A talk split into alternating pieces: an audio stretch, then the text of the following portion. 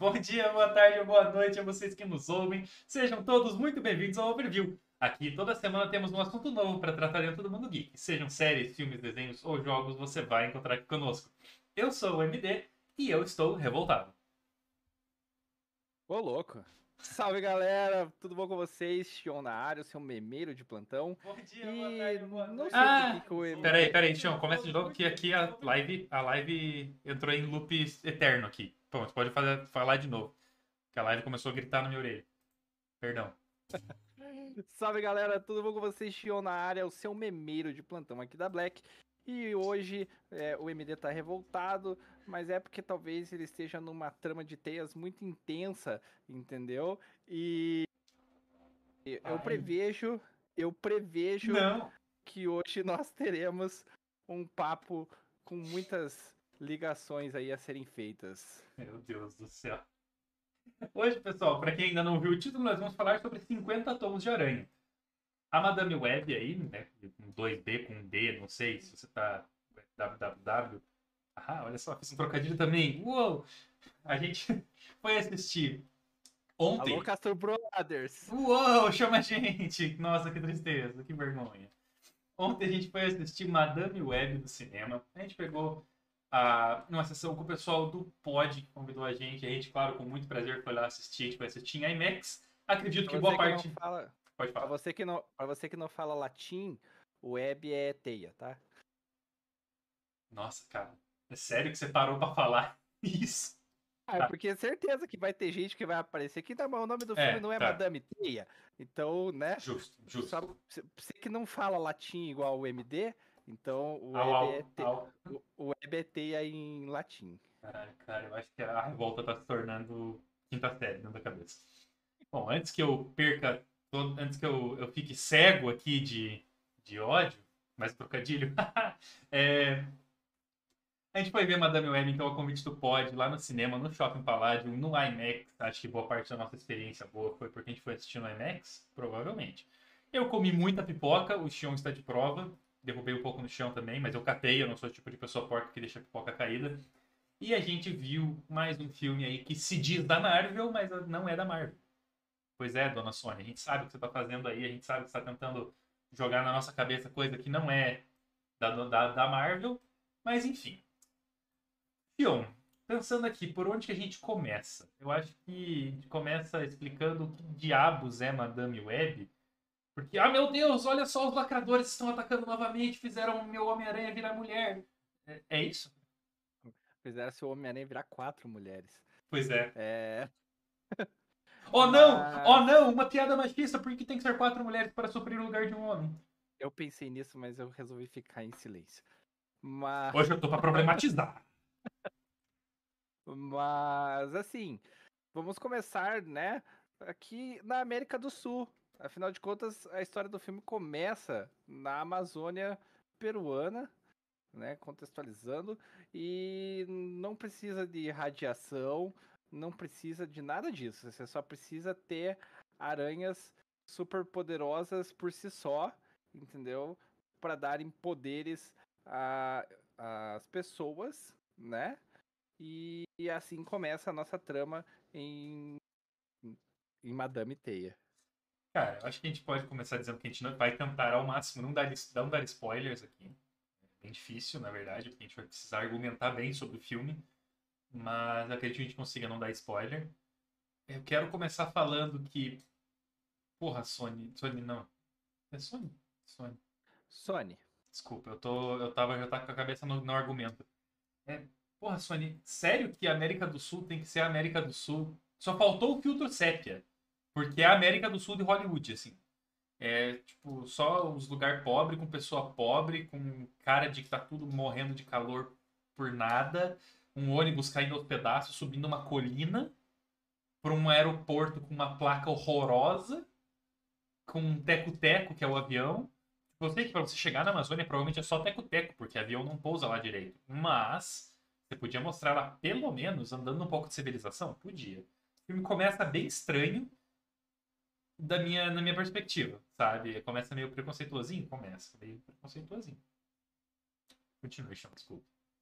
É, assim, o, o filme ele tenta contextualizar é, a origem, né, dos poderes da Cassie e realmente ele coloca um show de estereótipos na tela é, quando apresenta, né, a, essa parte da Amazônia peruana.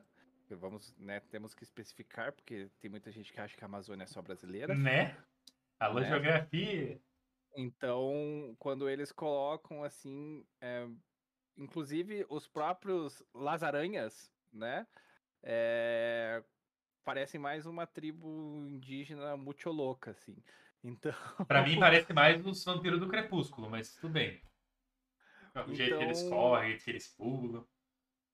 então eu vou falar assim, como um leigo, eu não conheço a história, né, de, de Madame Teia dos, das HQs, dos quadrinhos, então não sei dizer se a origem de, dela nos quadrinhos também vem daí, eu acredito que... Meu Deus. Eu estou impressionado. coração. Eu- eu- o primeiro comentário foi: esse filme é cinema de verdade. E eu tô, eu tô chocado. Eu tô chocado. Eu não imaginei que eu fosse ler isso hoje. De ninguém na história. Bom, depois, depois de tudo que a gente leu hoje para tentar se preparar o máximo possível, né? Difícil. Para esse programa, realmente ver um comentário desse. Mas a gente, João, a gente vai chegar, a gente vai chegar lá e explicar.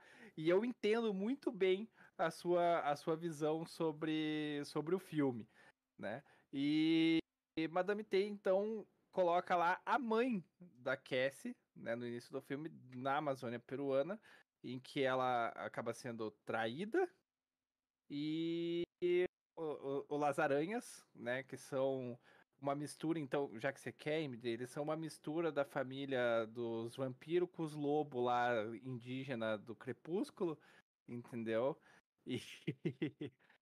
E, e geram, né, todos os fatores que trazem a gente até Nova York, né, dá um salto temporal e trazem a gente até Nova York, onde a gente conhece realmente a nossa protagonista, Cassie Webb. É, conhecemos outros personagens que fazem ligação. Não sei se isso pode ser considerado spoiler, se a gente pode falar sobre isso ou não, MD. Os A gente personagens fala mais pro aparecem. fim, é. A gente fala mais pro fim. E a gente passa a conhecer alguns personagens, né, que vão fazer ligações com outros personagens que eu amo demais. E a gente vai acompanhar a rotina da Cassie. Então, o, o início do filme é basicamente isso. É de onde veio e para onde está indo, né? É.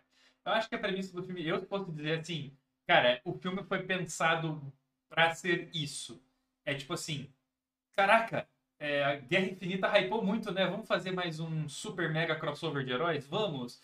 E tá dando meio errado. Mas, é, fora isso, eu acho que a gente pode dizer que eles puxaram dos quadrinhos uma personagem secundária, deram pra ela um, um papel de de protagonista dentro do, do universo cinematográfico, mas ele não é um filme ambicioso. Então ele vai propor uma história de origem, que eu adoro filme de história de origem, não tô nem aí pro que todo mundo acha. Eu adoro filme de história de origem, que é o personagem só fazendo cagada, tá ligado? E o vilão é tipo um vilão tosco, assim, porque ele não Tosco. tem poder pra ganhar do vilão. Então tá tudo bem, entendeu? Então é uma história de origem, é uma história de desenvolvimento de uma personagem extremamente. Como é que eu posso dizer? Com poderes extremamente pontuais. Peculiares. É, não, eu acho que até pontuais, assim, é aquele tipo de, de herói que aparece pra derrotar um vilão muito específico numa situação muito específica. Tá ligado? Porque não é um. O próprio Peter Parker ou qualquer outro Homem-Aranha que, porra, vai conseguir escalar uma parede, vai conseguir dar um socão forte. Não, se tiver que segurar uma mesa, se fudeu, entendeu? Então. É. Pô. É um filme com pouca. Caraca, minha garrafinha explodiu. É um filme com pouca pretensão, né? Ele não mira alto, porque também sabe que não vai entregar muito, entendeu? Mas ele, ah, ele fica ali na médiazinha, eu achei que é interessante. E a gente, explicando a minha reação aí ao comentário do João, é que, cara, 99% das pessoas tá focada em, tipo, nossa, cara, que filme horroroso, mano, meu Deus do céu, que personagem... ah, ah." Gente, calma. Tá ligado? Calma. O filme. Vou adiantar aqui uma opinião bem. bem direta minha. Tecnicamente o filme é uma bosta. Entendeu? Ele tem uns cortes em fade horroroso, horrorosos. Ele tem muito corte de roteiro, que dá pra ter certeza que teve corte de roteiro ali. Ele tem porra, umas, umas, uns time skip. Você fala, mano, oi? Sabe? Num segundo ela tá nos Estados Unidos, no outro ela já tá dentro do, do, da selva no Peru, sabendo exatamente onde é que tá indo. Mas eu acho que é a isso que o filme se propõe também, sabe? Não se propõe muito mais do que isso, sabe? Ele queria impressionar com cena de carro voando, ele queria se impressionar com cena de Homem-Aranha andando no teto. Aliás, Chum, isso é um bom assunto pra gente continuar. E se o Homem-Aranha fosse do mal? Né? O, o filme ele tem uma pegada assim também. Se ele tivesse más intenções, a gente até vê um pouco disso, né? Quando não o Homem-Aranha em si, o Peter em si, mas quando ele tá tomado pelo simbionte, é, ali, ali quando, quando o simbionte toma conta, né? É, são os, os a personalidade mais primitiva do Peter, né? Que aparece. Então a gente tem um vislumbre de como seria um, um Homem-Aranha é, do mal, né? Um Homem-Aranha babaca, digamos assim. Sim. Né? É... E quanto a, a, a, Madame Tay, assim, o que eu penso é que a Sony é um filme padrão Sony, tá? É, dos últimos filmes, claro, teve padrão Sony Tobey Maguire, mas é um padrão Sony que vem com Morbius, que vem com Venom, Entendeu? Sinceramente, que vem com o Tobey Maguire também, porque algumas, algumas escalações desse time aí ficaram bem Tobey Maguire. Pra ser sincero. né? Que é aquela coisa, aquela atuação que você olha. Pra... Pô, dá um, dá um tapão na cabeça. Tipo, pega no tranco, já. Né? Então, assim, é... ele não é um filme. Eu vou falar, eu não tinha muitas expectativas em relação ao filme, uhum. mas ele é um filme a gente até já conversou sobre isso no outro overview quando a gente falou sobre Besouro Azul. Uhum. Porque hoje em dia, eu não sei se, se a, a, Marvel, né, propriamente dita, colocou o, o sarrafo tão lá em cima com, com o Ultimato, né, com os Vingadores, e parece que todo mundo agora quer um troço, tipo, absurdo, assim, entendeu? Todo Sendo mundo que... quer guerra infinita o tempo inteiro. Exato. Sendo que muitas vezes um filme de herói, ele é, é algo para você sentar e curtir. Simplesmente curtir. Você não quer ter um negócio assim, tipo, meu Deus, que filme, que CGI, que coisa. Cara, filme de herói é pra ter diálogo ruim, é pra ter trocação de soco e cena impossível. Eu acho que é isso pra mim é filme de herói. Exato, você vai dizer que você leu uma HQ ou que você assistiu um desenho animado esperando que, nossa, o Peter Parker vai dar uma aula de física aqui porque ele é inteligente. Nossa, mas ele não deu uma aula de física, que desperdício de Peter Parker. Entendeu? E hoje em dia parece que tudo tem que ser assim. Não, porque o Tony Stark é o bilionário que tem que criar coisas absurdas, entendeu? E eu acho que aí a gente já partindo da. Já que você falou do comentário do João, a gente já partindo também um pouquinho para essa questão do porquê é, tantas críticas, eu acho que muito é disso, entendeu? O pessoal hoje em dia tá mal acostumado. É, a, gente, a gente vem de uma safra de filmes de heróis é, que botou o patamar elevadíssimo, é claro, entendeu? Só que a gente esqueceu que a essência disso é o entretenimento. Desculpa te interromper, Chão, mas é uma, uma safra de heróis muito bons, de filmes de heróis muito bons, e de atores e atrizes muito bons também. Você também. tem, tipo assim, você tem Scarlett Johansson entregando um personagem que, cara, sinceramente, é uma bosta de um personagem, né? Tipo assim, que eu digo em questão de, de leque de possibilidades dentro do personagem, não tem nada. Tem uma história pessoal legal, mas acabou. Você tem um Robert Downey Jr. entregando tudo, você tem um Chris Hemsworth entregando tudo. Você tem, cara, você tem muito, muito casting bom fazendo coisa legal. E se você for parar para pensar, pouquíssimos anos atrás, pouquíssimos eu digo por conta da história que a gente tem na, na vida, pouquíssimos anos atrás tinha Tobey Maguire fazendo. Cara, com todo respeito e amor, para mim ele é o melhor Homem-Aranha porque ele mora no meu coração. Mas, cara, a atuação dele é uma porcaria no filme. E fazer o quê, tá ligado? Esse era o filme que a gente tinha. E eu tava vendo o pessoal do Screen Crush falando sobre isso. Agora, acho que postaram um vídeo, sei lá, uma hora atrás. É, falando sobre. Ah, pô, é, Madame Web parece uma época em que os estúdios não ligavam pro que a gente pensa. E, em parte, eu concordo, sabe? Tipo, é, uma, é a época que o estúdio só pegava e soltava alguma coisa e falava, foda-se, tá ligado? É isso. Só que, querendo ou não, nosso, nosso sarrafo já tá lá em cima e a gente tem que, pelo menos, tentar pular o sarrafo. Entende? Eu, eu compreendo que os estúdios têm que, pelo menos, tentar chegar perto, tá ligado? Não é que nem você vai pra Olimpíada, você vê lá o sarrafo em 2,30 e você pula um e meio fala, ah, quer saber? Foda-se. Não, você tem que tentar alcançar o nível que uh, está sendo proposto. Mas também, se não alcançar, meu amigo, calma. Entendeu? É que eu penso assim: há produções e produções. Há produções que se propõem a botar o sarrafo lá em cima. Entendeu? O que não é o caso, por exemplo, de Madame Teia. É... E assim, claro, uma construção bem feita de certas situações é, é ótimo, né? Te ajuda muito. Quem não quer ver sempre um Coringa é, sendo um vilão extremamente bem construído, um Thanos. Só que você tem que lembrar também que o, o Coringa ele já tem um histórico de popularidade gigantesco. Sim. E você não tem hoje um Hatch Ledger para te colocar o, o, o, um Coringa naquele nível, entendeu? E você já tem um conhecimento prévio do personagem e da insanidade que ele traz. Você já tem um Thanos sendo construído por vários filmes ao longo de um universo cinematográfico até chegar no, ponto, no ápice daquele vilão, entendeu? É, e eu vi muita gente criticando, ah, porque o vilão é raso, porque o vilão não sei o que, entendeu? É raso, é, mas ele é um vilão para te entreter ali naquele momento. As uhum. motivações uhum. dele são fracas, são fracas entendeu? Você não entende muito bem, ah, por que, que ele fez o que fez no início do filme e tudo mais. Mas, é... você tá trazendo uma personagem que pou poucas pessoas têm intimidade, conhecem, entendeu? Você tá criando, tentando criar um universo, né, uma história para ela e assim, é o que eu já comentei. O filme, ele é um filme para entreter. Entendeu? Como o João falou.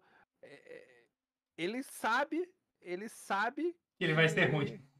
Ele, ele não é, que... ele não é uma She-Hulk que tentou demais fazer um negócio tipo, nossa, vamos pegar um pique Deadpool aqui, ficou uma bosta, mas ele pô, aí depois que viram que tava dando errado, botaram uns diálogos tipo, nossa, que roteiro fraco, hein? Porque eles sabiam que tava uma porcaria. Não, eles, pô, eles já se propuseram fazer um negócio fraco e assim, é, pra, Fechar, é pra fechar, você pode falar. É aquilo, é um, ele sabe que é um filme galhofa, entendeu? Uhum. E ele tá confortável dentro daquele aspecto, eu sei que eu sou um filme galhofa. E aí entra o que o João falou, entendeu? Você se diverte com cada com cada conversa galhofa, cada referência que, que aparece, entendeu? E é isso. entendeu? Muitas vezes, dessa... vai, muitas vezes você só quer, você vai pro cinema e quer se divertir, quer esvaziar a mente e curtir sem ter que ficar procurando motivação no vilão uhum. e o por que, que o universo é do jeito que é. Antes da gente continuar a aprofundar um pouco mais, só queria fazer uma, um fechamento aqui. A gente sabe, a gente tá, não tá, nossa, super defendendo o filme, mas a gente sabe, por exemplo, que o filme se propôs a ser um thriller e ele não é. Ele não é um, uma coisa que gera atenção. E ele tem sim uma dificuldade. ele tem sim uma dificuldade técnica muito grande. Para quem está ouvindo no, no, Spotify depois, não está vendo a live ou não está vendo no YouTube, é, o Sean estava dançando o thriller enquanto eu falava, por isso que eu não consegui continuar falando. O problema do Sean é que ele faz as piadinhas quieto, entendeu? Aí quem não está assistindo quebra, quebra qualquer um. Enfim, a gente sabe de tudo isso, tá? Então, assim. Calúnia. É, próximo. Calúnia. Próximo assunto. E, assim, acho que é importante a gente deixar claro, porque muitas pessoas não conhecem mesmo a personagem, porque é uma personagem secundária sim. Então, vamos lá.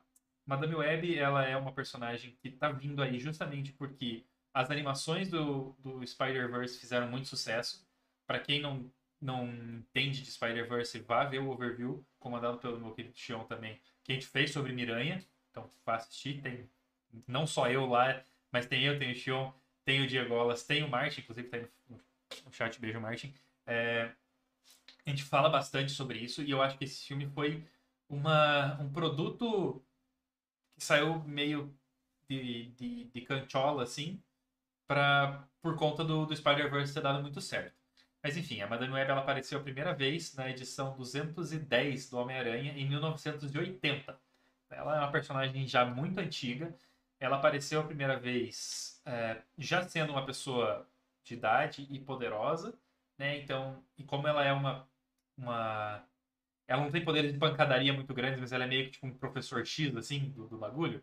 Eu acho que colocaram ela na cadeira mais alta dos Miranhas justamente porque ela pode controlar tudo e tal. E é, como eu disse, uma personagem muito pontual. São poderes extremamente específicos. É, ela. Uma, algumas coisas que eu achei interessantes no filme que eu tuitei, depois eu apaguei para não, dar, não dar treta, mas eu vou comentar aqui. As pessoas elas não, não param para pesquisar o que está sendo colocado no filme. Então o filme não é só problema. Guys, a gente tem que entender que existem boas pessoas também participando do filme o filme não é só do diretor, o filme não é só do roteirista, e principalmente o filme não é só da desgraça dos produtores que acham que o filme é deles. Porque com certeza muitas das cagadas do filme foi por causa dos produtores. E se for ver na, no currículo da galera, tem os outros filmes bem meme junto. É...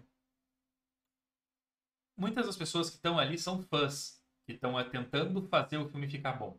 E eles colocam referências na medida que dão poder a eles de fazer isso. Então, por exemplo, a não vou, eu vou conseguir errar o nome disso, mas é miastenia, se eu não me engano, o nome da doença. Ela tem isso nos quadrinhos, que é uma doença em que os olhos não conseguem ficar é, no lugar, né? Eles não conseguem ficar como estamos nós aqui, olhando para frente, para a câmera e certinho e tal. Então, se você for ver as ilustrações dela, ela nunca está é, com a... Ela nunca está mostrando os olhos direito. É, mas isso é citado no filme. De uma maneira que, cara, quem não conhece pô, susse. Entendeu? Ninguém tá nem aí pra doença no filme. Mas quem conhece vai dar aquele calorzinho no coração de pegar a referência. E por isso eu digo que o filme, enquanto obra de multiverso, ela é uma porcaria. Mas enquanto um bom serviço para os fãs e principalmente um, é, um bom filme de um bom filme de, de origem, ele é um bom filme.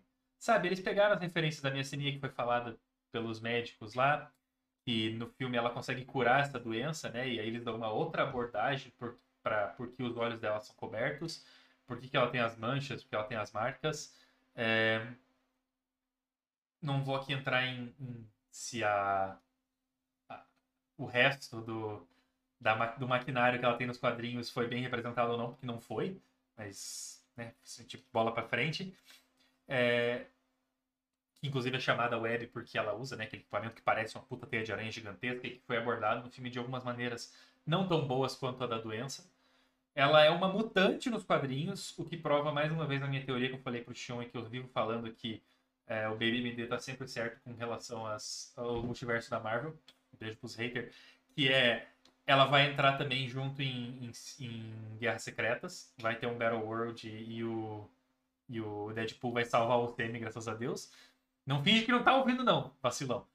É que estão me chamando no ponto eletrônico. Falando que o MD é Marvete, é, aham. Uhum. Parece que falaram aqui que tem uma Marvete no programa. É, palhaçada. Eu tô com o mesmo ponto que você e não tô ouvindo nada. Quer dizer, não, não desmuta, Silvio, não desmuta pra falar que eu sou Marvete, não, por favor. Pra quem não sabe aí, o nosso querido Silvio está no nosso ponto aqui no nosso ouvido, daqui a pouco vocês vão ouvir a voz dele me zoando, mas ele tá, ele tá juntando mais argumentos como, como todo bom frio calculista. É, enfim, ela, ela é uma mutante nos quadrinhos. Eu acho que isso é um bom, um bom gancho para o que a Marvel está planejando para frente. Apesar desse filme ser multiverso da Sony, eles vão dar um jeito de juntar tudo, porque sim, né? Eu acho que eles querem, senão a, senão a Sony não colocaria a logo antiga. Aliás, eu tô vendo, viu, dona Sony, que, a gente tá, que você tá fazendo aí, colocando a logo antiga da Marvel no filme. Tô E a tendência, e a tendência é realmente isso acontecer, né? Essa junção Sony e Marvel. Afinal de contas, a gente lembra que tem a referência numa cena pós-créditos do Venom, né? Uhum. Em um dos filmes do Homem-Aranha. É, E a gente tem muitas referências nesse filme que podem fazer ligações com é, o último filme do Homem-Aranha, que é o. Até porque, se eu não me engano, esse filme, antes de ser extremamente cortado, repicado e feito uma, eu posso dizer, um- uma colagem com esse filme, era, os rumores eram para que o Andrew Garfield estivesse no filme, mas aí teve problemas contratuais com a Marvel que eles não liberaram, não liberaram o uso de nenhum Homem-Aranha no, no filme. Mas assim, esse é o rumo mesmo que está tá, tá seguindo. E a primeira aparição da Madame Web é para ajudar o Miranha em um sequestro, que também é referenciado no filme, né? Eles fazem referência a sequestro no filme, que no fim também foi um Pô, foi uma referência que começou legal e acabou uma porcaria, porque daí no fim esqueceram dessa história, das contas, mas acontece, tudo bem. Fazer o quê? É, Então, a Madame Web ela tem boas, ótimas referências aos quadrinhos dentro do filme, apesar de. Aliás, eu quero entrar nesse assunto agora. Agora, parou tudo. João Kleber, bota a mão na câmera, entendeu? O que, Me que, dá imagens! Imagens, Capitão Abilton. o que você achou da atriz da Madame Grey no filme? Cara, assim, a Dakota Johnson é uma Stewart, né? Quase semelhante ali, meio sem muitas expressões, mas ali eu acho que ela encaixou pro pro que a personagem se propunha, digamos assim, né? Aham. é aquela pessoa mais fechada, antissocial, e que depois vai, vai, vai se abrindo, né? Vai, vai desenvolvendo um modo social. Então eu acho que essa questão da, da Dakota Johnson não ter muitas expressões ajudou ela no, no personagem, no final das contas. Cara, eu sinceramente. Ela é quase, ela é quase um Sheldon Cooper, assim, ela não tem, né, muitas habilidades sociais. E Só falta a inteligência tem- também, mas tudo bem. E com o tempo ela vai. Ah, mas a arma dela, inclusive, a principal arma dela é a mente, né? Mas não é a inteligência, né? Às vezes ela é, ela é esperta, mas não sei se é inteligente. Ela é uma pessoa assim, ó, pá, ligada, mas não sei se ela é aquela pessoa assim, uou, tá ligado? Pra mim, inteligente é. Assim, duas das três meninas que a gente vai conversar depois são inteligentes. né? As personagens aí da. Caraca, eu não vou lembrar o nome de cor. Deixa eu- colar do roteiro. A Nós Isabela, a... a- Isabela Mercedes e a. A Sidney Sweeney. Isso. As duas ali são personagens inteligentes. Agora, a, a, a web em si, não sei. Mas enfim. A Dakota Johnson, eu não sei se eu curti. Tá? Eu, quer dizer, eu acho que eu não curti mesmo. Eu tô em dúvida entre se não curti e não curti mesmo. É, porque eu acho que faltou o carisma, sabe? Ela tem a mesma cara de. Ela faz a mesma cara de bobo do Tobey Maguire. E isso não é da atriz, eu acho que ela tentou colocar na, na personagem a cara de bobo do Tobey Maguire. Só que faltou. É, Só que faltou aquela, né? aquela. Então tá, eu não quis pegar tão pesado, mas você comentou, então ok. Ah, é o que eu falei. Ela é a Kristen Stewart sem o crepúsculo, entendeu? Entendi. Só que em 50 tons. É, 50 tons de aranha. É, faltou a- aquele carisma do, do Tobey Maguire, sabe? Aquele sorriso bobo, aquela coisa tipo, "Ai, Mary Jane, sabe? Então, é, faltou uma coisa assim, sabe? Não tô falando que faltou um par romântico, longe disso. Eu acho que faltou uma. Faltou algo a, faltou algo a mais. E aí eu já não sei mais se é problema da, com a atriz, se é problema com o corte do estúdio, o que, que foi. Que aí eu já não preciso ser um insider pra, pra saber, né? Mas, enfim. ah, a gente tem a. a- Gente, fu- fugiu, só me veio Madame Grey agora na cabeça. Esqueci o nome da, da personagem. É sim. A Cassie. A Cassie, ela é uma personagem que a princípio ela parece ser muito pra frente. É da atriz mesmo, Gamer Show. É... Ela parece muito pra frente, super ativa, não sei o quê. E aí, quando ela começa a per- perceber que ela tem essa- esses poderes, ela se aboba, parece. Ela começa a tomar decisões infantis. Ela começa a ter monólogo de anime pra ela mesma, conversando com o gato, conversando com ela mesma. que, sei lá, não combina com, a, com o ritmo do filme. O ritmo flutua muito e nas partes em que ele se esforça muito, ele consegue ser muito legal. Sabe? Tipo, é... para mim as cenas dela arrebentando paredes com carro ficaram repetitivas, mas ficaram incríveis. Entendeu? Pra mim, ela arrebentando uma, uma porta de lanchonete com um carro para acertar o cara porque ela não podia encostar.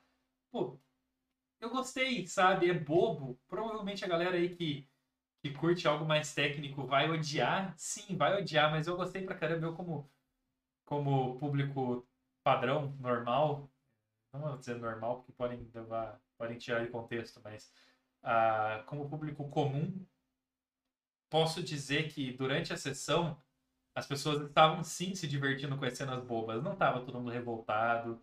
É, eu estava assistindo bastante programas sobre isso, de pessoas que eu acompanho que são, são é, fazem análises mais críticas de cinema, e eles estavam revoltadíssimos com as piadinhas toscas, com, por exemplo, o fato de ela é, tomar decisões infantis.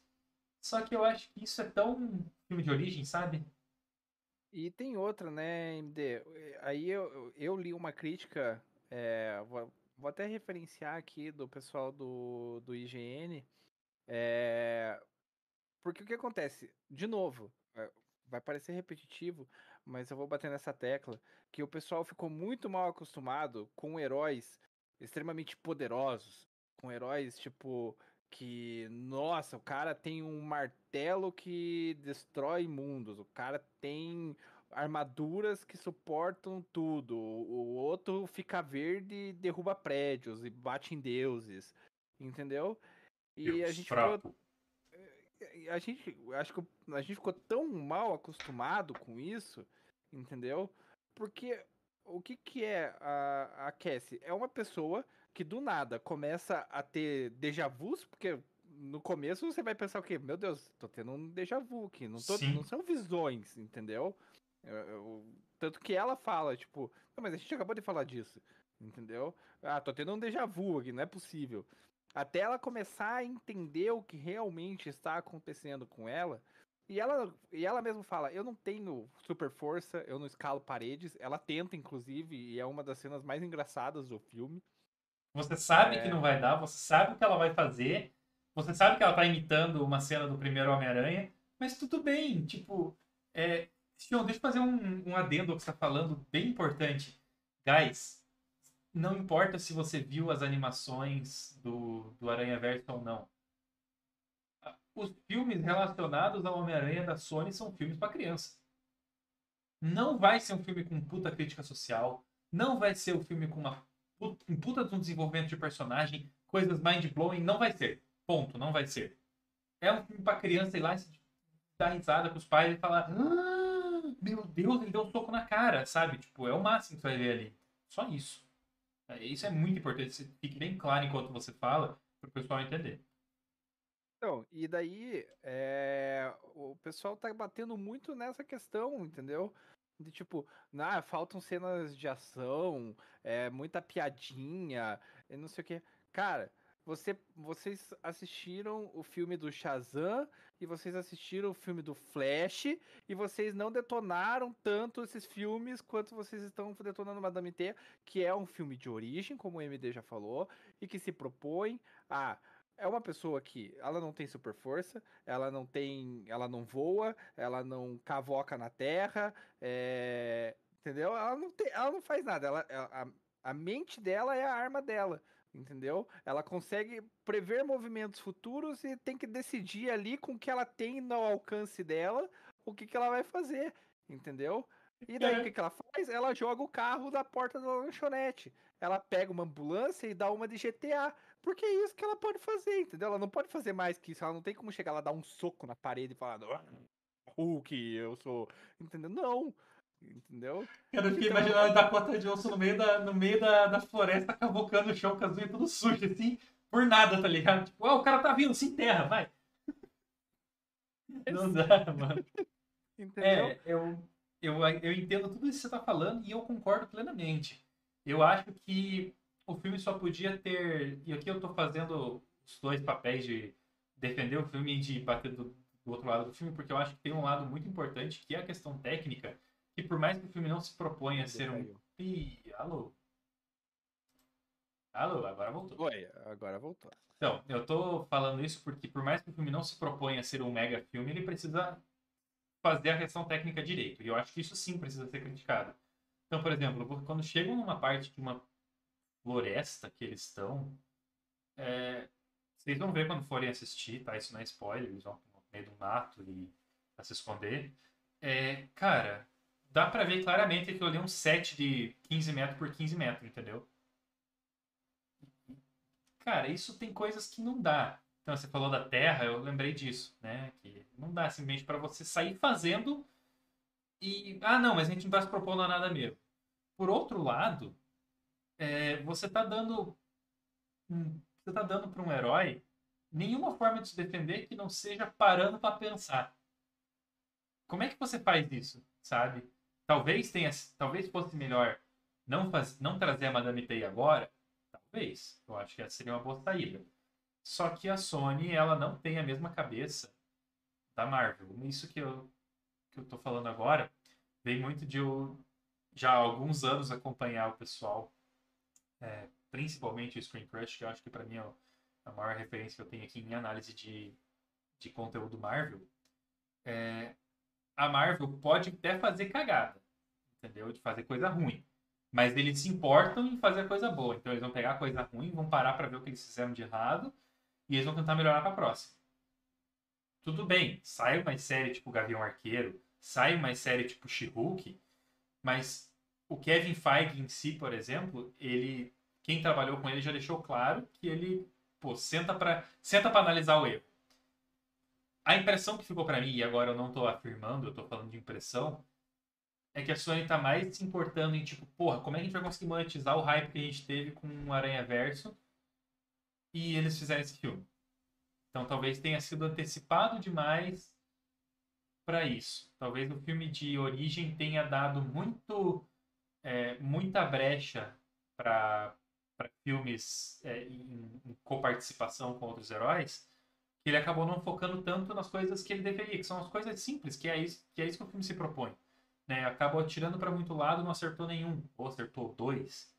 Então, se a gente parar para pensar assim, pô, como filme de multiverso, não entrega. Como filme de origem, entrega e se esforça para entregar. Mas aqui eu quero fazer também um questionamento para você, que é assim, uh, você acha que a Sony pode estar tá com problemas aqui, entre muitas aspas, criativos depois que eles perderam boa parte desses direitos do Homem-Aranha para Marvel e eles não sabem mais como lidar com isso? Ah, na verdade, eu não sei se seriam problemas criativos.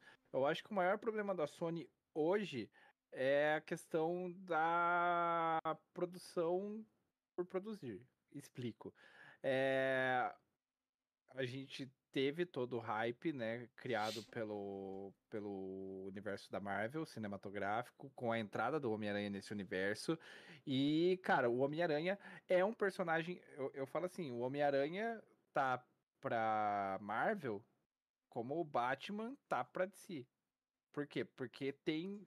De novo, explico. Porque são dois personagens que eles por si só você pode criar um universo gigantesco. Entendeu? Porque eles têm muitos vilões que você pode trabalhar muito bem, entendeu? E cada, cada personagem, cada vilão, ele, eles trazem camadas que você pode trabalhar. Aí a Sony tem tudo isso na mão, porque ainda não sei como é que ficou essa questão da negociação dos direitos do, do, do, do universo do Homem-Aranha. A, né? princípio, a princípio, eles, a Sony não está podendo usar nenhum dos Homens-Aranha principais. Tipo, Tobey Maguire, Tom Holland e Andrew Garfield. É. Ou, ou Peter Parker em si. E daí o que acontece? Você tem essa, esse universo e essa mina de ouro na mão, que é o Homem-Aranha. Entendeu? E o que, que você faz? Se você não tá podendo usar o seu, o seu principal, né? Você vai tentar ganhar dinheiro. E eu acho que esse é o principal problema. Eles estão tentando forçar demais o ganhar dinheiro em cima do hype que foi criado no, pelo Homem-Aranha no universo da Marvel. Porque foi muito assim. Hypou o Homem-Aranha. Então vamos lançar o Venom. Hypou o Homem-Aranha de novo. Então vamos lançar o Morbius. E hypou o Homem-Aranha de novo. E daí vem a Madame Teia. E daí veio com o Aranha Verso, veio com. com é, inclusive os jogos também têm ajudado muito nessa questão. E, por exemplo, o, no jogo agora a gente teve o Craven. E vai ter o filme. Entendeu? Então, acho que o problema não é nem tanto criativo, talvez seja o tempo para se pensar e produzir. É, você tá, a Sony vem simplesmente pega o hype. Não, então vamos criar um filme por atacado aí para aproveitar o hype. Eu acho que esse é um dos principais problemas. E talvez esse tenha sido um dos problemas de, de Madame Teia.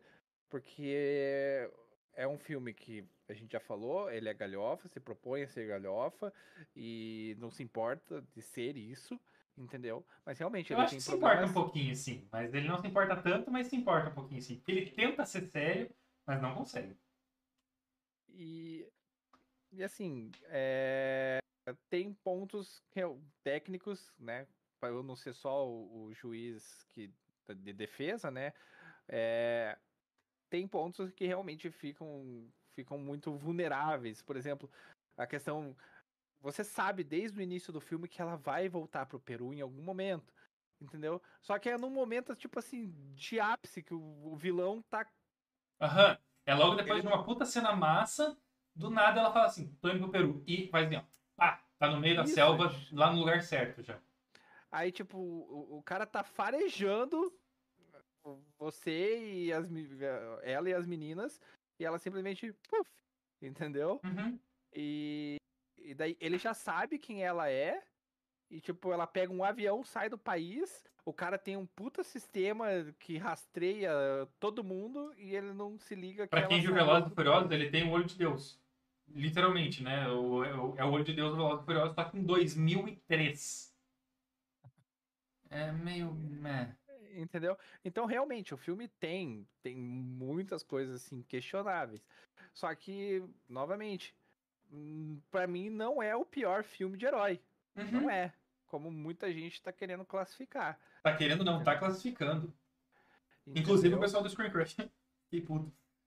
Então, tipo, é, é, essas questões, entendeu? E eu, eu, voltando, né, a questão da Sony, eu acho que o problema não é nem criativo, até porque a diretora, a diretora desse filme, ela tem um potencial muito grande, né? E eu acho que é muito mais essa questão de precisamos aproveitar o hype, vamos fazer um filme atacado, com prazo apertadíssimo, se vira, entendeu?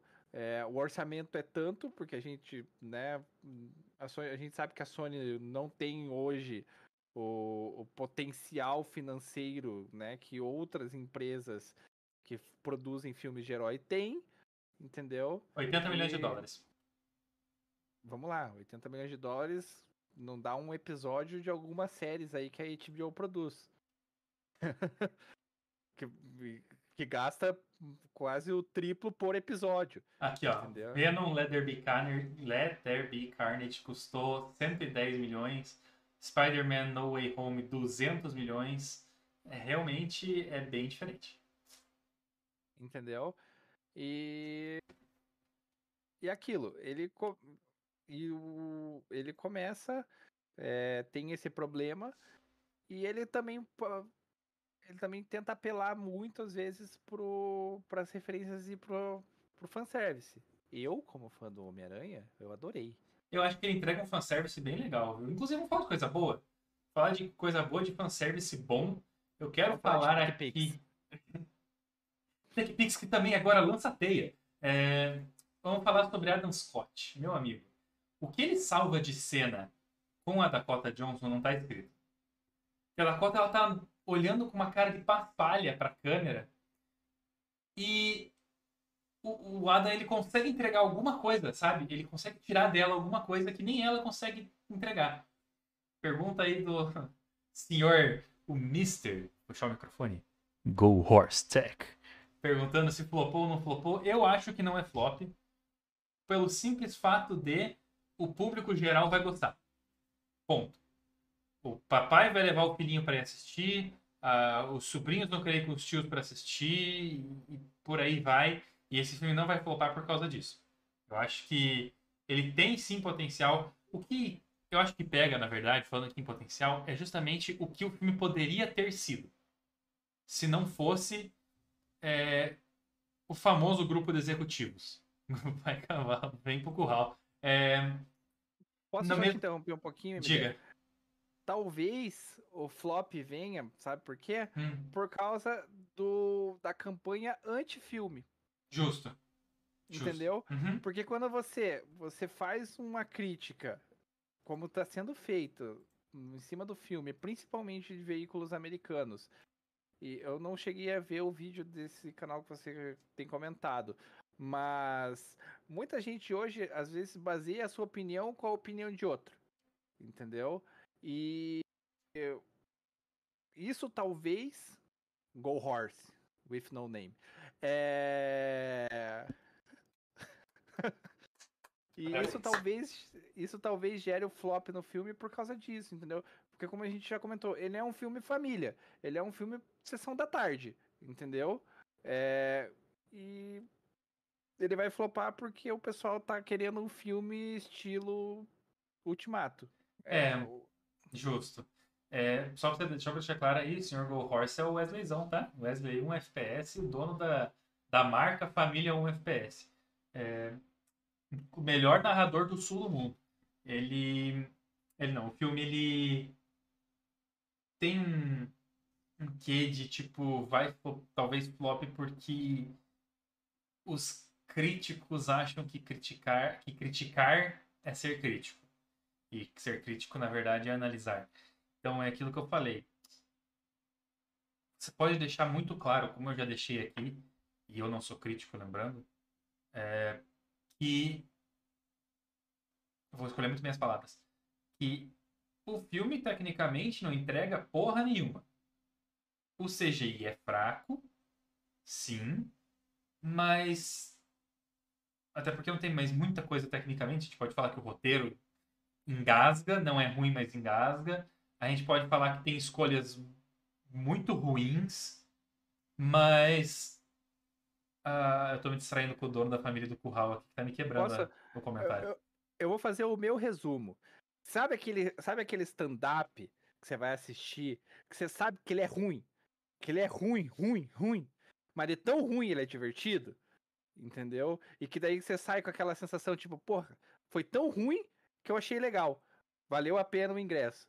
Essa é, é a sensação que eu tenho com Madame T, entendeu? Justo. É, é, um filme que eu não tinha expectativa, que eu já esperava ser ruim, e ele é ruim, entendeu? Só que ele é um ruim divertido, que no final eu saio falando, pô, legal. Eu saí daqui, me diverti assistindo um filme, me entreti. É esse o objetivo do cinema, entretenimento. É, é isso. Eu... Humor. é.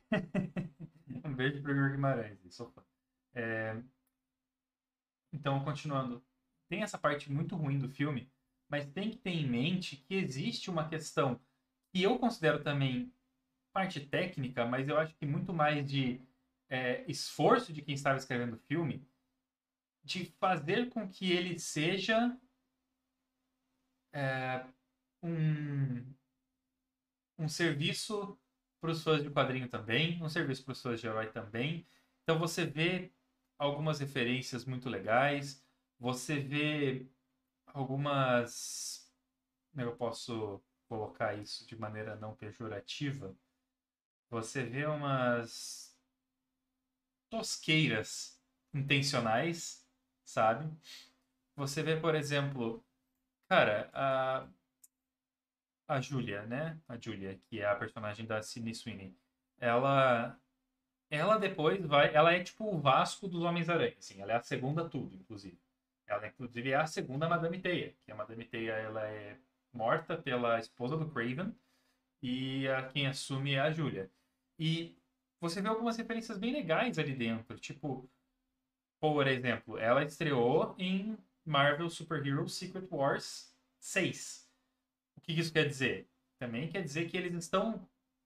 Não vão falar assim, nossa, ela vai ser protagonista em Secret Wars. Não. Mas isso é um carinho para quem vai parar para pesquisar depois. Não precisa nem saber na hora. Porque, cara, quem sabe na hora é só a galera que, tipo, comia quadrinho quando era, quando era febre. Não, não é isso que eu tô dizendo. É que, pô, você vai pesquisar depois, você tem coisas pontuais extremamente legais do filme e que precisam ser levadas em consideração. E quando alguém escreve uma crítica, quando alguém grava um conteúdo, tem que pesquisar também. Tá certo, você tem todo o direito de bater no filme quando você quiser, porque o filme tecnicamente é ruim e o seu trabalho é analisar tecnicamente porque você tem essa formação. Porra, legal pra caralho isso. Isso eu acho incrível. Mas vai pesquisar também, sabe? É... E eu não tô falando isso direcionado a ninguém, mas hoje em dia é muito comum a gente ver o pessoal que não é crítico indo na onda de quem manja mais, mas sem pesquisar, sem ter a própria opinião, tá ligado?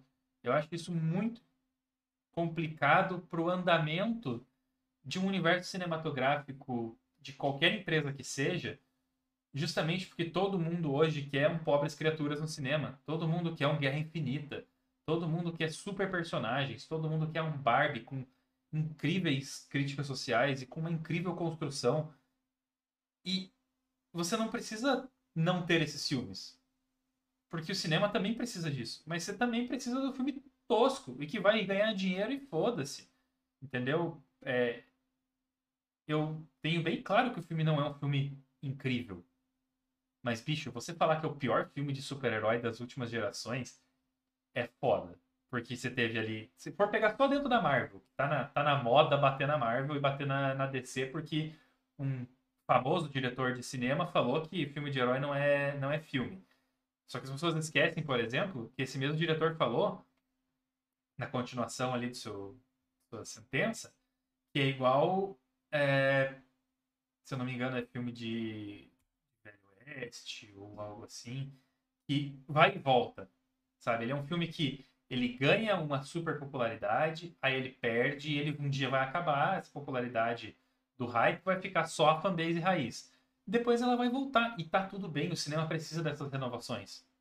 Então, vamos acalmar os ânimos, guys, porque não é assim que funciona criticar um cinema, não é assim que funciona é, você analisar um filme e, principalmente, não tenham as referências de, de, de opinião de vocês como a base para sua opinião completa. Vai ler, tá ligado? Vai pegar outras formas. Eu, por exemplo, para escrever o o roteiro aqui hoje, pô, eu gostei do filme.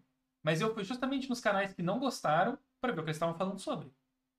Entendeu? E achei coisas bem sensatas lá dentro. E isso ajuda a ponderar a minha opinião. Só que não quer dizer que vai moldar a minha opinião. Desculpa, falei pra caralho, mas eu acho que era bem importante essa, essa mediação aqui, essa, fazer essa média dentro do, do, do. A palavra na é mediação, né? Fazer essa média dentro do nosso, nosso programa aqui porque nem a nossa opinião pode formar, pode moldar a opinião de outra pessoa. Tem que ser ponderado. É... Esse é o ponto, né, MD? A gente hoje, durante o dia, a gente até conversou, né, sobre, sobre essas questões, é, de como que a gente ia conduzir o, o programa hoje, vendo o, a quantidade de críticas que o filme estava recebendo e a quantidade de pancada que o filme tava recebendo. A gente não tá aqui para dizer que, tipo, nossa, Madame Teia é o supra-sumo dos filmes. Nem fudendo. Não. Ele tá longe disso. A gente sabe que ele tá longe disso. É, mas vocês estão defendendo o filme, blá blá blá blá blá. Cara, a gente tá. A gente não está defendendo o filme em si. A gente tá querendo que vocês reflitam que nem sempre os filmes vão ser é, coisas para se vocês para você sair, tipo, nossa, explodiu minha mente. Muitas vezes é simplesmente para você acalmar a sua mente, entendeu? É... Eu vou falar assim, eu, Xion, já que a gente tá falando de produções e tal, eu e o MD fomos assistir Asteroid City. Foi o primeiro filme, inclusive, que eu, um dos primeiros filmes que eu fui, inclusive, assistir a convite da, da Black. Nem lembrava e, mais. E é um filme que você sai com, tipo assim, caraca, entendeu? E ok.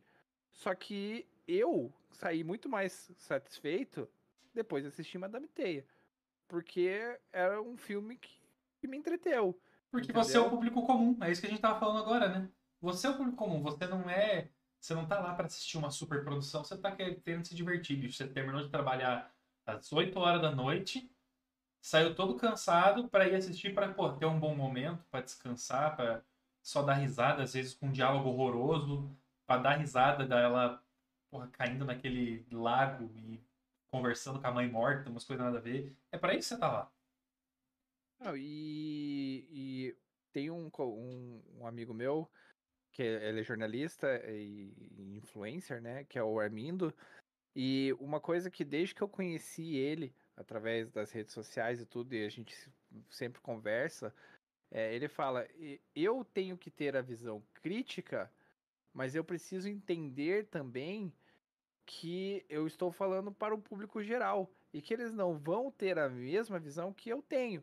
Então eu tenho que saber trabalhar essa- esses dois lados, entendeu? Eu não posso influenciar uma pessoa leiga em, em certos assuntos é, que ela não que ela, ela já condicionar ela a achar que aquilo é uma porcaria, entendeu? E eu acho que hoje a gente tem muito esse problema. E o e Madame Teia tem esse tem eh, esse problema atualmente e daí de novo falando, né, da questão que o Wesley perguntou do flop, você já tá condicionando as pessoas, entendeu? A não irem ou já irem achando que vai ser uma porcaria. E é isso que a gente tá querendo colocar para vocês sobre o filme, né? É, o filme tem seus problemas, o filme tem tudo isso, mas ele é um filme que para você que quer se divertir, talvez ele ele sirva para você, entendeu? Então vá sabendo que eh, pode Vá né, sabendo que você não vai assistir ah, o segundo filme do Thor, vá sabendo que você não vai assistir o primeiro, o filme do, do Homem de Ferro, vá sabendo que você vai assistir Guerra Infinita, vá sabendo que você vai pra se divertir, tá ligado? Pra conhecer um personagem novo. Vá sabendo que você vai ver o primeiro filme do Tobey Maguire. entendeu? E, e é isso, entendeu? É, E, de novo, eu vou falar por mim. Eu, como fã do Homem-Aranha e do, do universo do Miranha, cara, eu, a cada referência que eu via no filme da- do, do, do Miranha, eu, eu ficava extremamente satisfeito, entendeu? Então, tipo, e aí? Uhum. É, falando em fã do Miranha, eu queria puxar um outro assunto aqui, agora um pouco mais leve, um pouco menos, deixa eu me dar um pouco menos puta. Eu falei, eu falei no início do, do, do programa que eu estava revoltado e eu consegui soltar minha revolta. Eu estou feliz. É, mentira, eu estou revoltado. Ah, o filme ele não se passa na Terra 616, isso é bem claro. Depois que a gente teve o fim de Loki, depois que a gente teve o fim de Warif, inclusive, olha, um beijo pro John. Quem não assistiu o nosso programa sobre o Arif, assiste lá, tá aqui no YouTube, tá no nosso Spotify também, a gente faz um programa sobre a série do Arif da Marvel. É, ele não se passa na Terra 616. Então, esqueça, não é o não é o, o tio Ben do, do Tom Holland, você não vai ver o Tom Holland no filme. Aliás, você não vai ver nenhum Peter Parker no filme. Isso também não é nenhum spoiler. Mentira, você vai ver sim.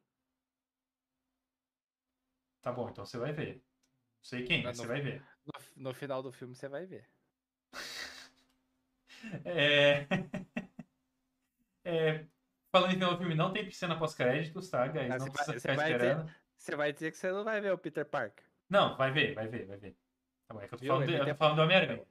O MD tá passando a cal errado. Não quer dizer que, que ele seja o Homem-Aranha. Ah, não, mas né? Inclusive já existem referências. né? Continuando.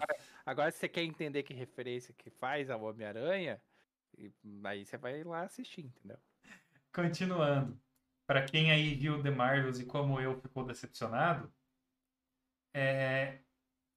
antes que venha qualquer maluco da cabeça pra não falar outra coisa. Ai, porque só tem um monte de mulher e o, o, o homem é do mal, é lacração. Não começa. O filme não tem nenhuma lacração, não tem nenhuma forçação de barra, não tem nada.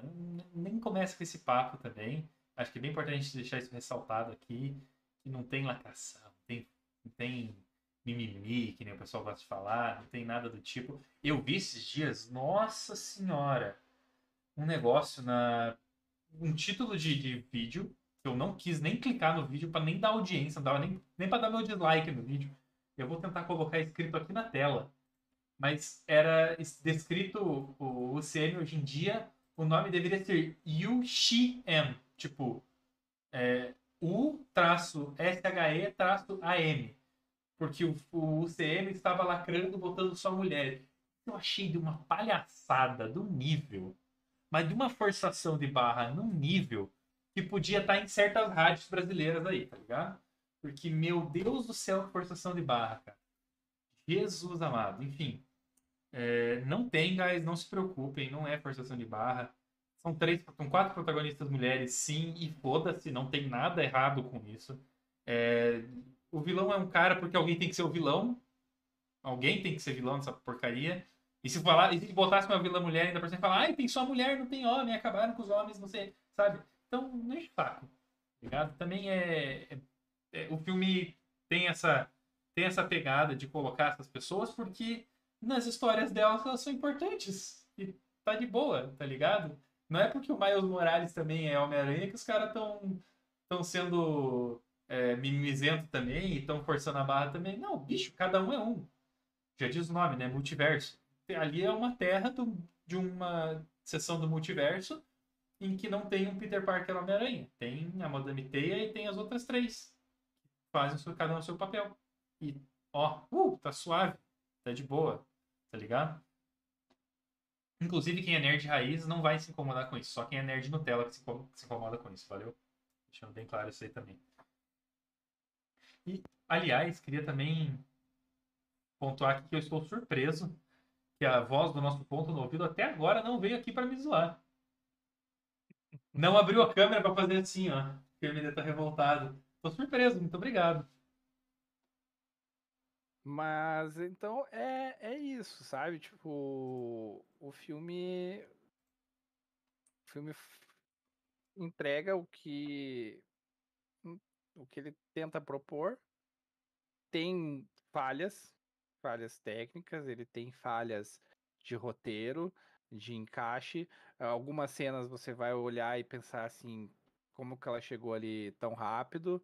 É e tem, e tem referências que vão fazer você se sentir é, confortável, você se sentir em casa.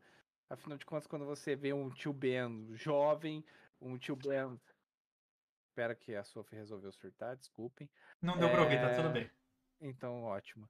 É, quando você vê um tio Ben jovem, um tio Ben fazendo referência a, a um romance que ele vai começar a levar a sério, e daí a, a Cassie pergunta, mas quem é? Daí ele faz assim, hum, daí ela, ah, já sei, entendeu? E você já fica, hum, entendeu? Vocês entenderam tudo, né? O que, o que eu quis dizer. Que bom que quem não estava vendo a câmera ficou impressionado com a sua atuação. Inclusive, com uma atuação dessa, você já pode aplicar para o papel de Madame Teia do próximo filme.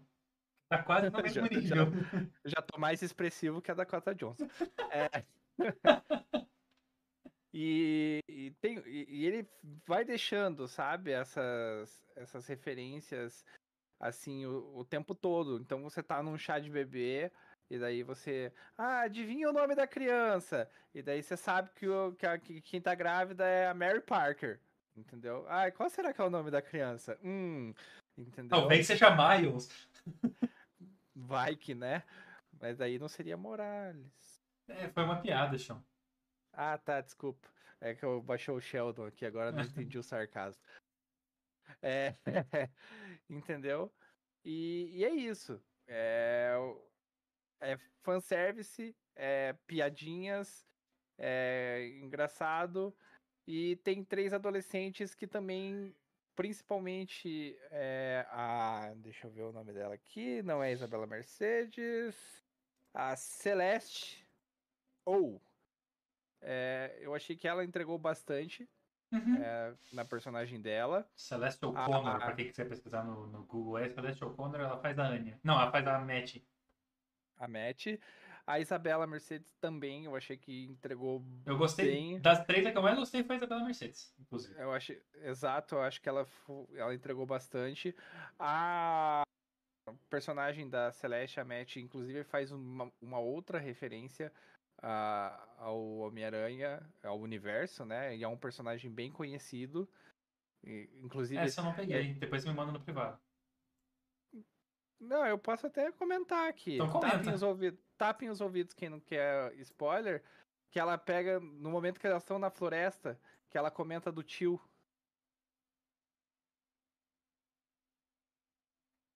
Tá, entendi. Pô. Levei, levei muito tempo. Até estourei o microfone aqui pra falar tá, mas agora que eu entendi. Pô. Nossa, É, elas não estão na floresta, elas estão no táxi.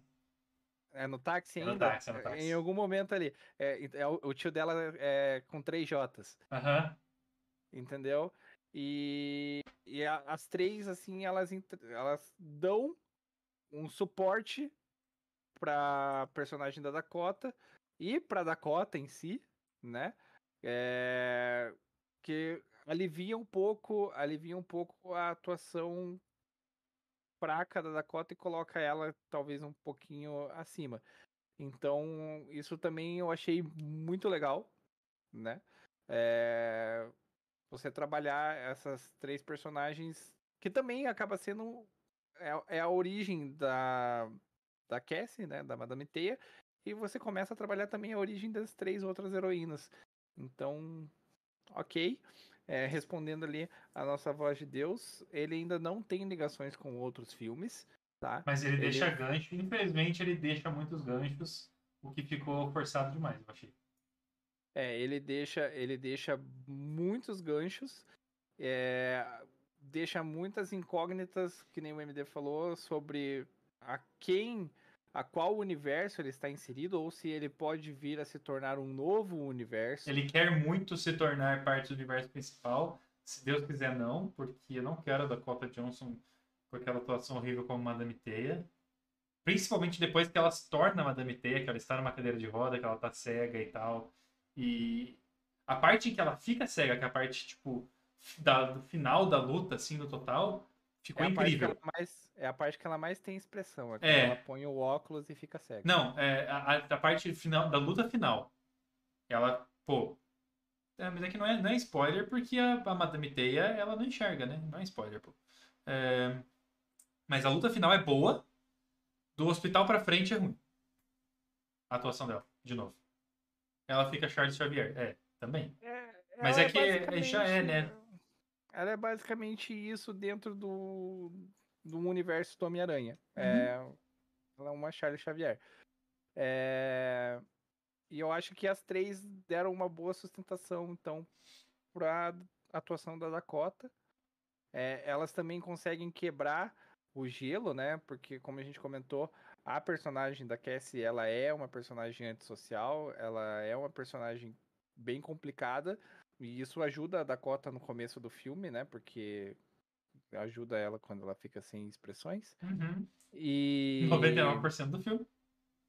é, eu, foi o que eu falei, né? A parte que ela mais, mais se expressa é quando ela tá de óculos e cega.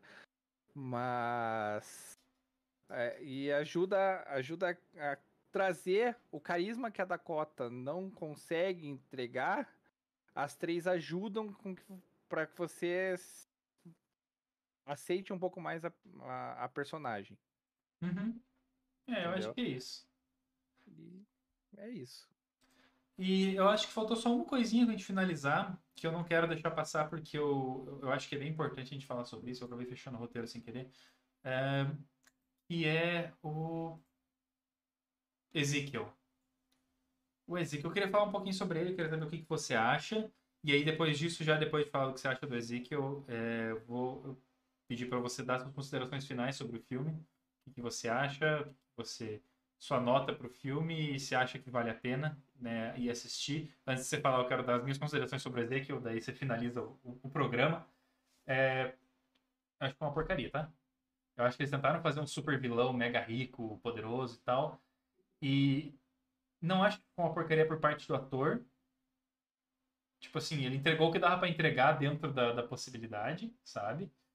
É, ele ficou meio parecendo um um. Gente, esqueci o nome dele. Do Star Wars novo. Esqueci o nome do ator, gente. Que faz o... Sim, o ator que faz o Kylo Ren, mas esqueci o nome dele. Adam. Adam alguma coisa. É, enfim, ele ficou parecendo o Kylo Ren, sabe? Um cabelão, meio jovem revoltado. Eu acho que o personagem em si ficou, ficou ruim. E principalmente porque as falas dele, isso eu tava. Eu parei para rever. Driver. Adam Driver. Disse, Nossa, Xion, pra quê? Pra quem não tá vendo o YouTube, o Xion fez um, fez um volantinho com a mão, bicho. É... o, o, o Tahar, Tahar Rahim, ele tem, tem sobrenome de primo meu, inclusive, parece. É, ele entrega o possível, mas daí fizeram ele gravar a fala por cima da, do filme de novo, que não é com áudio original. Fizeram ele fazer um voice-over com outra fala. Ele tá com cara de jovem revoltado com a vida. Ele continua com a mesma cara de que ele tinha quando a Cassie nasceu. Só botaram uma barba nele e fizeram o cabelo maior. Tipo, sem noção. Então, assim, eu acho que o vilão ficou ruim novamente porque a Sony deu uma de Warner e resolveu enfiar o dedo onde não devia. Não tirem desse contexto, pelo amor de Deus, senão vou ser processado. É, bom, a gente já tinha comentado, né, que a construção do vilão é fraca, as motivações dele são. Que motivações? Uhum. A gente não sabe, né? Principalmente, principalmente no começo, né? Ele fala assim: Ah, você não passou o que eu passei. Tá, e o que, que você passou? Né? Então, ah, eu preciso dessa aranha porque você, não passou o que eu passei. Eu ter pesadelos. É, ok. Aí ele consegue a aranha. Aí, ah, porque eu construí tudo isso e ninguém vai destruir. Tá, o que que você construiu? Quem é você na ordem do dia, meu filho? Tipo, ele nem fala, nossa, ele construiu uma empresa farmacêutica com veneno da aranha. Não.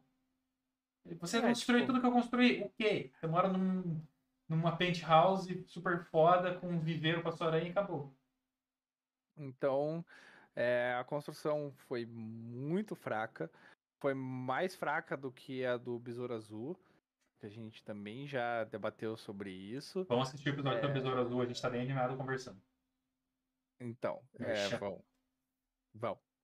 E, e. E também o, o final dele nossa, aquele final dele é um meme por si só. Cara, você passa o filme. Ele é um final composto em três cenas. Se tirasse duas, ficava melhor. A motivação do cara ser o vilão é, é, sempre foi, tipo, uma coisa. Entendeu? E eu, ali, eles perderam a oportunidade de, tipo, construir algo futuro. Entendeu? É, é muito ruim, cara. Entendeu? E daí, tipo, ficou, ficou muito aquilo. O Thanos não é inevitável. Entendeu? Ficou muito tipo Madame Teia falando: É, eu sou inevitável para você. é, guys, a cena, as cenas finais, eu acho que do momento que ela vai pro Peru pra frente, começa a ficar meio meme. Tem algumas partes que se salvam, mas da assim, parte que ela vai pro Peru pra frente fica meio tipo, cara, que? Não, tá se teleportando do Peru pra cá, daqui pra lá? O meio do Peru pra. O meio não, do Peru. Não, não, não, não. Entre. Entre ó, o... ó, o YouTube vai, o YouTube vai cortar a gente. Entre, entre o Peru, entendeu? O que, entre o Peru e o que veio pro final, entendeu? Tem uma parte no meio que, que é ok. Que ela, que ela tá usando os, os poderes de clarividência dela de forma muito legal. Entendeu? Então, o problema é que é, é ali, entendeu? Depois daquilo ali, você cria um clímax e daí no final você estraga o clímax, porque a morte do. Quer dizer, a gente não sabe se é morte, né? Deu a entender que era morte. É, normalmente, normalmente em filme e quadrinhos, se você vê o corpo é porque tá morto. Se você não vê, é porque não tá morto. Mas como eu disse antes, tem, ela é composta a cena final em três, em três cortes. Se tirasse dois, a cena ia ficar melhor ainda e não ia ter umas palhaçadas que teve no meio. Né? Então, realmente, o, o, a atuação eu acho que foi ok.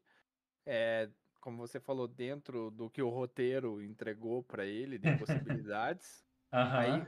A gente até já falou, né? O Andrew Garfield, por exemplo, tinha tudo pra ser um baita do Homem-Aranha, né? Ele tentou fazer o melhor que podia com o roteiro que entregaram pra ele. Então, o, o Rainha aí também tentou fazer o melhor que pôde com um fraquíssimo roteiro de vilão que entregaram pra ele. Eu tava pensando aqui, coitado, né, cara? O o Andrew Garfield foi o único que matou o par romântico. Cara, que dó. O Homem-Aranha mais bonito dos três é o único que matou o par romântico, velho. A gente não sabe, né? Vai que o Tom Holland, Mata a Zendaya. né? É, mas. Vai que a Zendaya morre no Duna 2. Pois é, aí ó. Nossa, de- devagamos aqui. Esquece, vamos fechar o programa, vai. Sean, vale a pena ver o filme? O que, que você daria de nota pra ele? Bom, as considerações finais, então, é, são as seguintes. O filme, ele é galhofa, ele é, tem um roteiro hum, cheio de falhas, de buracos, mas ele entrega um fanservice muito legal. É, é um filme de origem, então a gente já espera que tenha um, um herói fazendo um monte de besteira. O, o elenco coadjuvante, né? entrega bastante. As meninas são muito, muito boas eh, na atuação delas. É, o Adam Scott também. Eu acho que as cenas em que ele participa são pontos muito altos do filme. É, e não só por ele ser o personagem que ele é, né? A referência que ele é. É, eu achei que a Emma Roberts ficou muito perdida no filme. Ela 100% aparece, largado. ela aparece em algumas cenas, mas tipo. A, a relevância dela é só o fanservice mesmo, do que ela carrega na barriga. 200%, porque ela mesmo. né? Então a referência, a importância dela é só essa mesmo. O- É, é quem ela tá carregando na barriga, é triste dizer isso, mas é isso, entendeu? E assim, se fosse pra dar uma nota, eu daria um 6,5, né? Porque é um filme que entretém, esvazia sua mente, você vai dar algumas risadas e se você não ficar procurando o sentido da vida e do universo em cada cena, você vai sair ok de dentro da sala de cinema. Justo, justo, concordo com você. Eu daria uns 5,5, mas eu acho que, que eu fico um pouco revoltado também que poderia ter sido mais, mas ao mesmo tempo eu acho que é um filme que, se você tem uma criança na sua família você quer levar ela para um momento de diversão, mas ela não é mais aquela criança que quer assistir, tipo, é, como é que é o nome? É, a menina que é uma joaninha lá, um desenho infantil que ela é uma joaninha, caraca, Ladybug. Ela, ela não assiste mais Ladybug, ela é uma coisa um pouquinho mais, um pouquinho menos infantil, você vai levar ela Cara, pra assistir isso aí e vai se divertir, entendeu? Você falou, você falou em Joaninha, eu viajei tão longe que eu lembrei da Joaninha do Vida de Inseto, já me veio. "Ah, Não, cara. essa mulher". Não, pô, é a Ladybug. Eu tenho uma sobrinha e ela adorava Ladybug, agora ela não gosta mais, porque ela disse que ela já é, ela já é quase adulta, ela falou, tem Mocinha. 8 anos de idade. Enfim, é isso também. Eu, eu iria com 5,5 pelo que poderia ter sido, mas ao mesmo tempo eu não vou jogar a nota lá embaixo, porque é um filme divertido sim, é um filme que entrega sim, só não entrega poderia ter entregue e em muitas partes o que deveria ter entregue. É, Posso ser polêmico? Eu vou dizer pra vocês, eu me diverti mais assistindo Madame T do que Aquaman, Ah, sim, eu também. Eu também. entendeu? Então, seria Aquaman, então. E eu me diverti muito mais assistindo. Madame Teia do que assistindo as Marvels, do que assistindo o Gavião Arqueiro, que não importa que é série, eu me diverti mais, do que é, She-Hulk, sem comentários. Então, por mais que a Sony esteja dando uma engambelada, eles fizeram algumas produções melhores que as últimas da Marvel. Então, com base na minha opinião, entendeu? E é só ela que importa. Dane-se o resto. Aquaman 2, então, está sendo decretado o pior filme de herói de todos os tempos. Porque se eu me ah, com- entendi. eu- se eu me diverti mais com o pior filme de herói de todos os tempos, do- então o Aquaman Eu já não consigo nem classificar ele mais. Só deixando bem claro aí para os que não entenderam o nome de sarcasmo, tá, guys? Só para deixar aí um pouquinho claro. Então, a gente vai ficando por aqui com essa incrível declaração, nem um pouco egoísta do meu amigo Xion. A gente vai ficando por aqui. Eu agradeço a vocês pela, por acompanharem ao vivo. Você que está vendo o VOD, venha acompanhar a gente ao vivo, venha comentar, venha discordar da gente. A gente adora quando tem alguém aqui para poder debater. Quero mandar um beijo especial aí pro Silvão que estava acompanhando a gente do início ao fim, ali quietinho no seu cantinho no Discord. Um beijo para todo mundo. Vou ficando por aqui até o próximo programa. Pessoal, mais uma vez, muito obrigado a todos vocês que acompanharam este programa ao vivo. A você que vai acompanhar ele aí depois na sua casa, no conforto do seu lar, ou no conforto do seu trabalho, é, ou em qualquer lugar. Conforto do, trabalho seu... é sacanagem, né? ah, tem gente que gosta de trabalhar, né? É. é onde quer que você esteja assistindo esse programa depois, muito obrigado por ter nos acompanhado aqui até o final. A gente sempre faz aquele pedido caloroso para você. Se inscreve aqui no canal, ativa o sininho para não perder não somente as nossas lives aqui, os nossos overviews, mas também todos os nossos outros programas. Né? Você tem aí o MD que traz o Talk Hat, tem é, o Overdrive, as redes sociais da Black estão nos shorts aqui do YouTube a gente sempre está trazendo vídeos aí com curiosidades sobre tudo que o universo geek, a cultura pop envolve, desde games, séries, filmes, tudo. Então, se você gosta desse tipo de conteúdo, tenha certeza que a Black vai te satisfazer, entendeu? E é claro, acessar blackcompany.com.br, o nosso portal. Lá você tem uma gama enorme de notícias quase que diárias, né? Pra fazer o Silvão falar quase assim, só pra fazer o Silvio ter um.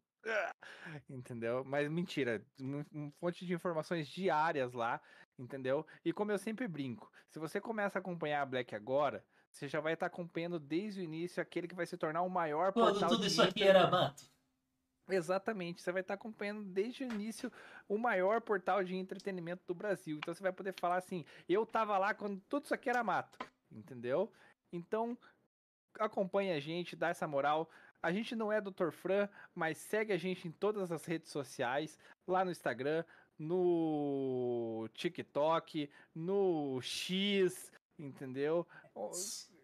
Até no Spotify a gente tá lá. Entendeu? Então não, não tem desculpa, não tem desculpa. Onde você quiser, a gente vai estar tá lá. Então. Não é somos isso, o Julius, mas onde você pensar em nós, estaremos lá. Exatamente.